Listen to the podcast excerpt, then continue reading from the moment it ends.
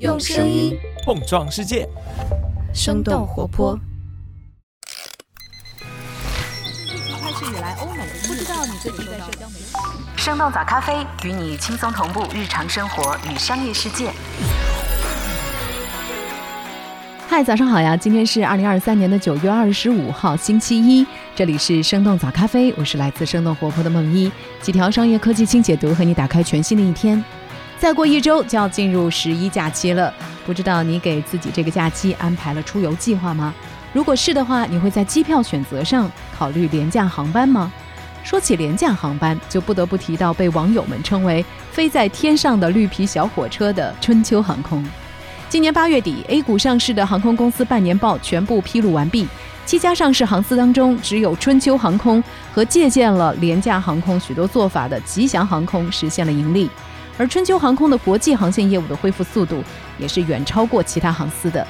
要知道，春秋航空公司经常打出一百八十八块、二百九十九块的机票。刚刚我们还去官网查询了一下，甚至看到了上海到曼谷九十九块的机票，的确让人很心动。但是低廉的票价并不影响廉价航空公司们的吸金能力。根据三十六氪的报道，春秋航空今年上半年在七大航司当中营收排名第五，但是他们的净利润却排名第一。而类似的情况也在大洋彼岸上演。根据麦肯锡近期的一份报告，随着疫情影响的结束，以西南航空为首的廉价航空客座率和净利润也是恢复最快的。那为什么票价便宜的廉价航空反而更能盈利呢？廉价航空本身到底有些什么样的秘密？我们今天的清解读就与此相关。在这之前，我们先来关注几条简短的商业科技动态。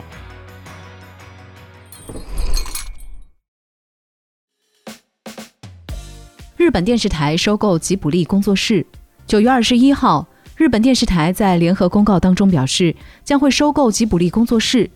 收购完成之后，日本电视台将会拥有吉卜力工作室百分之四十二点三的股份，成为这个工作室的第一大股东。吉卜力工作室的创始人铃木敏夫和宫崎骏将分别担任董事长和名誉董事长。日本电视台会委派其他的高管。由于创始人年事已高，吉卜力曾经考虑过让宫崎骏的长子，也就是公司的动画导演宫崎五郎来接班。但是宫崎五郎本人表示很难独自扛起工作室，不如把公司的未来留给别人。所以，吉卜力从去年开始就在和日本电视台讨论，最终达成了协议。日本电视台表示将会负责工作室的管理业务，这样工作室就能够专注电影制作了。吉卜力工作室凭借着《千与千寻》《龙猫》等等热门电影而闻名全球，而吉卜力和日本电视台的合作也有接近四十年的时间。日本电视台曾经首次在电视上播出《风之谷》，也曾经投资过《魔女宅急便》，此后也是常年播出吉卜力的作品。菜鸟最早本周申请 IPO，至少融资十亿美元。根据彭博社九月二十二号的报道，阿里巴巴旗下的菜鸟集团计划最早这周提交香港 IPO 的申请文件。有知情人士表示，菜鸟计划至少融资十亿美元。菜鸟集团的相关负责人对即将上市的消息表示不予置评。彭博此前的报道显示，菜鸟在今年三月就传出了 IPO 的消息，当时菜鸟的回应是公司还没有明确的计划和时间表。今年五月，阿里巴巴在财报当中透露了菜鸟启动上市的信息，计划将会在十二到十八个月内完成。目前已经在港交所上市的物流企业有京东物流、中通快递，还有圆通等等公司。顺丰集团旗下的顺丰控股、顺丰同城等等公司也已经在港股上市。菜鸟有可能成为阿里巴巴组织变革之后第一家启动独立上市的集团。彭博的报道还提到，由于消费市场情绪疲软，阿里决定暂缓盒马的 IPO。等待更有利的市场环境再来推出。Windows 十一新版本内置 AI 助手，英国初步批准动视暴雪收购案。九月二十一号，微软宣布将会在九月二十六号更新 Windows 十一，集成了各种功能的 AI 助手 Copilot 也会同步上线。新的 Copilot 内嵌在 Windows 系统当中，它可以融合网络上下文的环境、用户工作数据。和个人电脑上的实时活动来提供及时帮助，比如定制音乐播放列表、整理排列工作窗口等等。新的 Copilot 可以在 Windows 桌面所有的 Microsoft 三六五产品以及 Edge 浏览器和 Bing 搜索当中来使用。专门针对办公领域的 Microsoft 三六五 Copilot 企业版将会在十一月一号正式面向大企业客户全面推出。Bing 搜索也将会增加对 OpenAI 最新的文字生成图片模型 DALL-E 三的支持。另外，在九月二十二号，英国反垄断监管机构 CMA 初步批准了微软对动视暴雪的收购，因为新的重组方案明显解决了 CMA 此前的担忧。微软在上个月提出的新方案表示，微软将会把动视暴雪已经发行的和未来十五年内要发行游戏的云游戏独家授权给《刺客信条》的开发商育碧。CMA 将会在十月六号之后做出最终的决定。默多克卸任福克斯和新闻集团主席。九月二十一号，福克斯和新闻集团宣布，九十二岁的传媒大亨鲁伯特·默多克将会在今年十一月正式卸任两家公司的董事长。默多克的长子，一直担任新闻集团联席董事长的拉克兰·默多克将会成为新闻集团唯一的董事长，同时他还是福克斯执行董事长兼 CEO。在长达七十多年颇具争议的职业生涯当中，默多克创建了一个横跨全球的媒体帝国。默多克家族的商业帝国也分为两家上市公司：福克斯公司控制着福克斯新闻和福克斯广播电视网，而新闻集团旗下则包含《华尔街日报》、《纽约邮报》和哈珀克林斯出版社等等印刷出版产品。福克斯新闻台至今仍然是美国本土极具影响力的有线电视频道，并且对美国的政治产生了深刻的影响。根据 CNN 的报道，默多克的卸任正值媒体行业的关键时期，传统的传媒巨头们也正在面临着大量观众被流媒体吸引、电视和电影业务亟待转型的问题。以上就是值得你关注的几条商业科技动态，别走开，我们马上和你一块来聊聊，为什么售卖便宜机票的廉价航空反倒有着强大的吸金能力呢？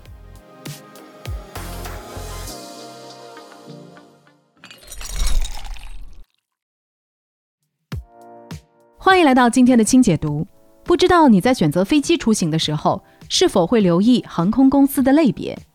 今天的民用航空大致可以分为两种，一种是全服务模式，也就是以国航、东航等等注重乘客飞行体验为主的传统航空公司。虽然他们的票价波动比较大，但是票价都会包含机上餐食、托运行李等等各类的服务。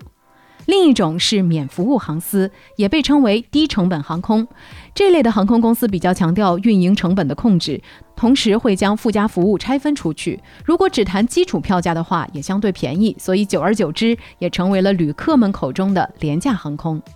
世界上最早的廉价航空是在上世纪七十年代由美国西南航空开创的。当时他们的竞争对手们都在比谁的航线更长，但是为了避免和大公司进行正面交锋。西南航空另辟蹊径，他们只专注于美国国内的短途航线。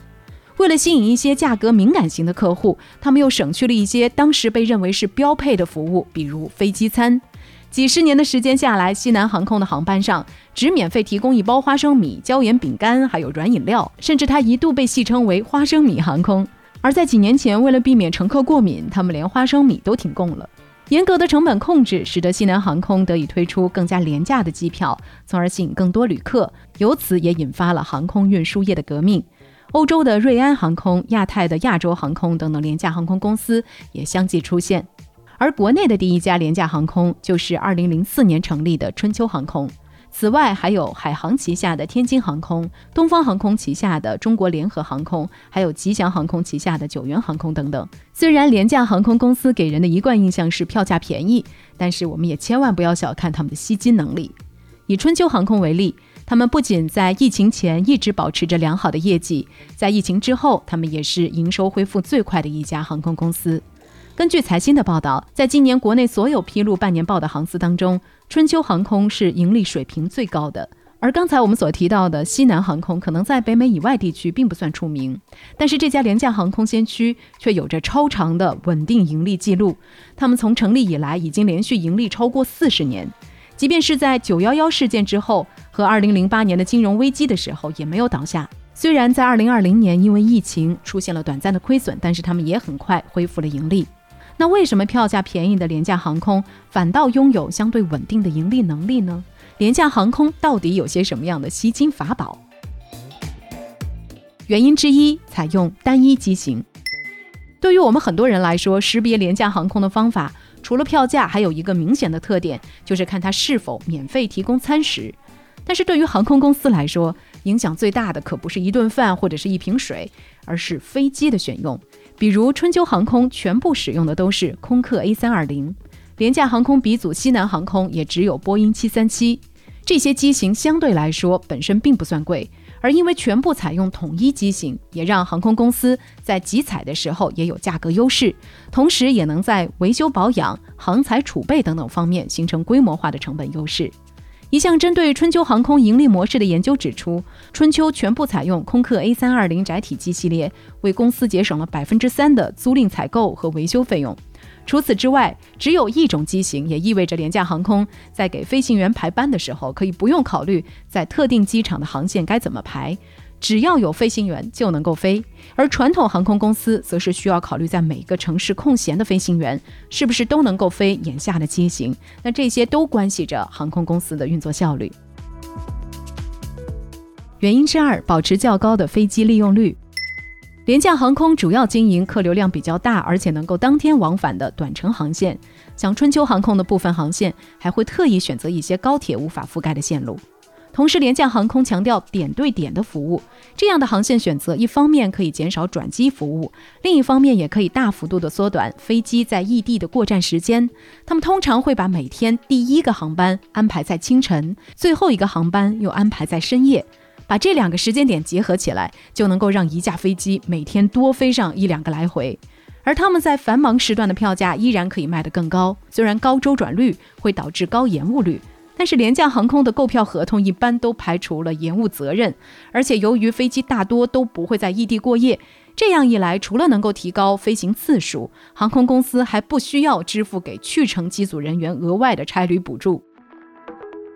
与此同时，廉价航空大多都会使用地点比较偏僻、旅客吞吐量比较小的二级机场起降，这样起降费用又可以大大的降低，并且他们也很少会租用机场内比较昂贵的设施，比如他们大多都不会选择我们节目之前也提到过的登机廊桥，停机位通常也是选择比较偏僻的位置，甚至春秋航空还会跟有条件的机场来协调，使用自己配备的摆渡车，从而最大范围的降低成本。各种节约措施能够使他们每次的搏击费用减少五六千元。除此之外，为了节省油料，在不影响飞行安全的前提下，春秋航空还会让飞机飞得更高一些，从而就可以减少阻力、降低油耗，每年至少还能够节约三千万元。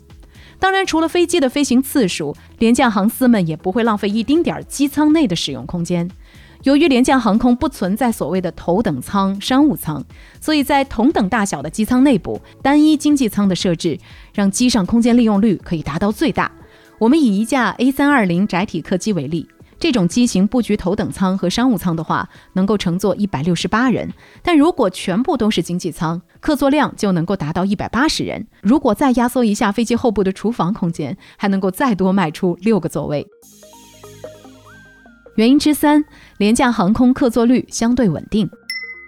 相对来说，传统航空公司的客座率和票价受经济周期的影响比较大。只有在油价、汇率都上涨的时候，传统航空才有强大的盈利能力。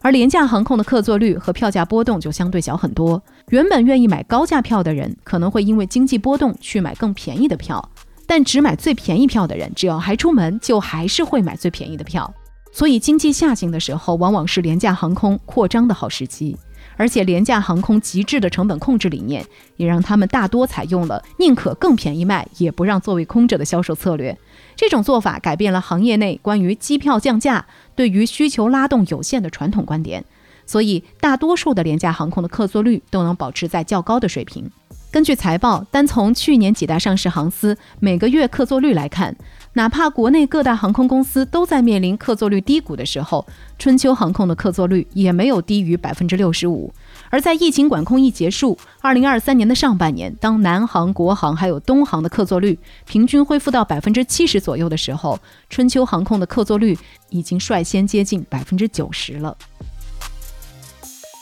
原因之四。通过增值服务来创造营收。只要在网上搜索“廉价航空”这四个字，你总是能够看到不少的网友来抱怨自己成为所谓大冤种的经历。票价虽然只有几百块，但是飞机上没有免费餐点，没有免费托运，行李箱不能上飞机，飞机延误更是家常便饭，机舱太冷，连毛毯还需要花钱购买等等。好像廉价航空的确会膈应每一个不认真阅读用户须知的乘客。